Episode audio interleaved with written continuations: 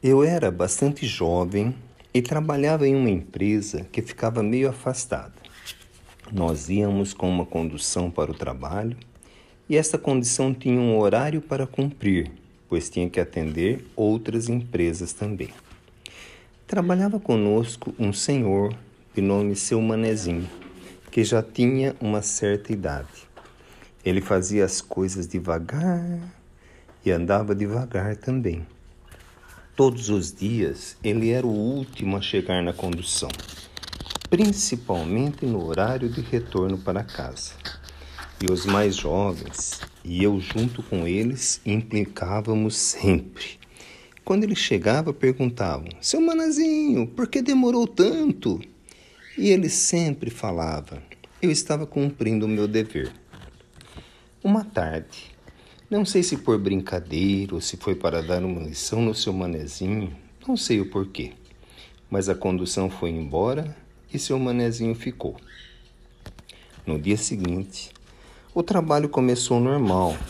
Seu manezinho lá estava. Ele nada falou, não reclamou com ninguém, mas sabíamos que ele teve que voltar a pé para sua casa. Só depois ficamos sabendo que seu manezinho demorava para chegar na condução, não só porque era lerdo no andar. Todas as noites ele dava uma volta pela fábrica para ver se havia alguma coisa ligada e desligava antes de ir embora. E naquele dia que o deixamos para trás, tinha ficado um motor ligado que podia causar problemas. Na correria para ir embora, alguém esqueceu de desligar. Na verdade, causou problema.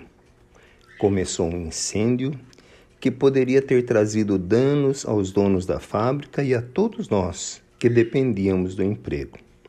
Seu manezinho desligou o motor, apagou o incêndio e aguardou até que não tivesse nenhum perigo. Foi por isso que ele se atrasou um pouco mais. Compreendi naquele dia que as nossas vidas são compostas por pequeninos deveres que devemos fazer para que grandes acidentes deixem de acontecer.